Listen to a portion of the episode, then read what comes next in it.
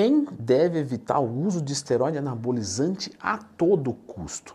Quem não está sabendo ainda que dia 24 de janeiro vai ter 25% de desconto no lançamento do meu curso. Mais informações aqui nos comentários. Curso de esteroide, certo? Que é o que vocês gostam. Então, já clica no gostei, se inscreva aqui no canal, porque o esteroide anabolizante ele foi criado para uma finalidade. Vamos falar aqui de testosterona. Eu já fiz vários vídeos sobre testosterona. Lembra de procurar lendo Tem Mais Tema quando tiver qualquer dúvida com certeza é o esteroide mais procurado, juntamente com a oxandrolona, o esteroide que mais os alunos da consultoria perguntam, o esteroide que mais eu recebo dúvidas. A testosterona é a cópia molecular do hormônio masculino.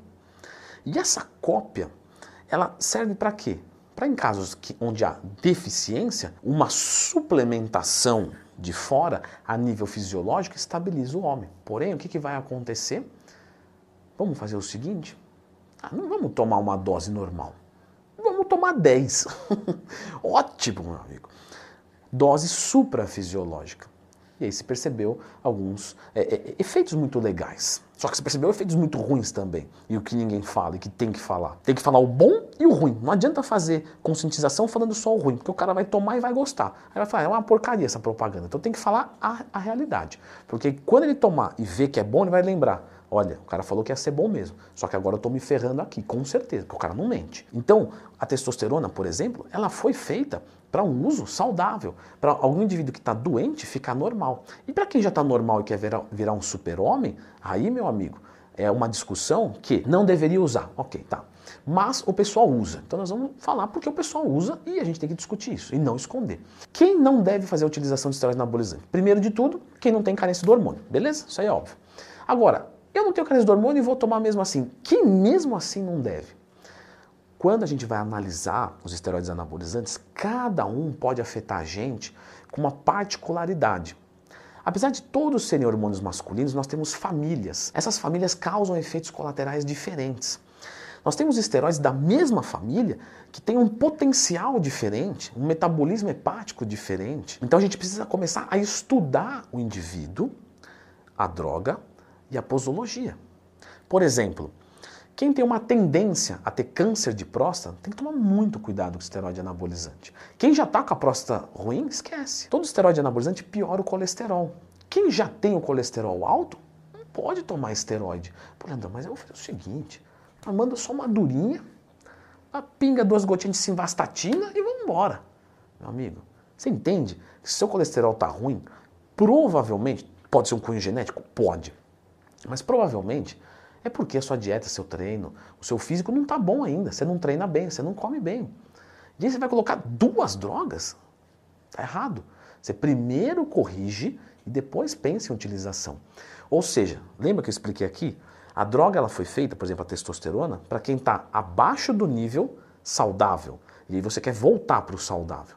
Só que você já está saudável e aí você quer ficar um super-homem com efeitos colaterais. Ou seja, basicamente falando, quem está no não saudável para o saudável, para o super-homem, não pode dar esse pulo de duas casas. Está errado.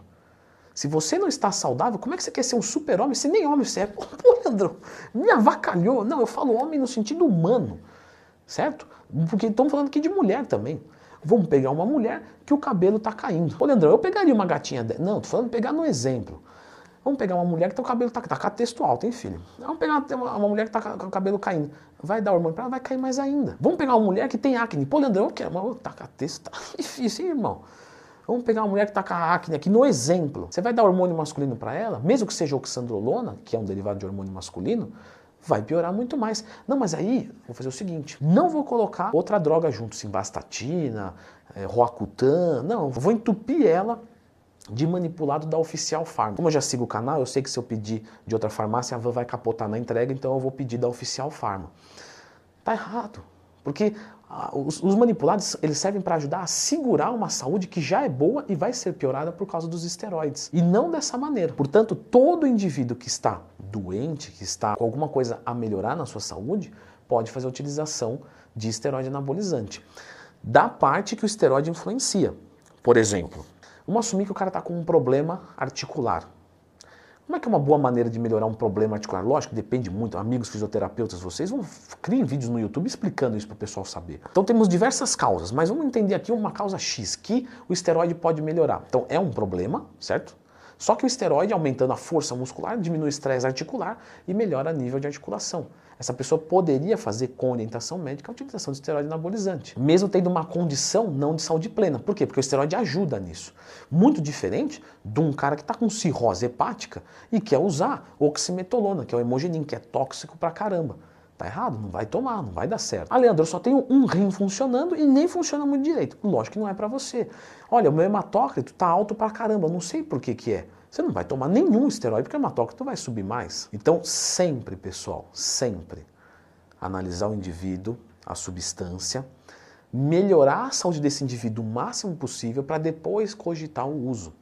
E aqui a gente coloca uma nova categoria de pessoas que não podem, não devem usar esteroides anabolizantes, que são os iniciantes na musculação. Porque se você está começando nesse mundo de atividade física, você não tem uma excelente saúde. Porque quem tem saúde melhor? Quem treina e faz dieta correto há três anos ou quem começou agora? Mesmo esse indivíduo sendo magro. Lógico, o cara que treina há três anos. Então, ou seja, ele vai sofrer muito menos com os efeitos colaterais, porque a saúde dele é muito boa. Ele treina com muita qualidade. Ah, Dani, eu não ligo para isso. Tá, mas o que, que vai acontecer no iniciante? Que ele tem que treinar pesado. Só que a falha do músculo dele não acontece. Acontece a falha técnica.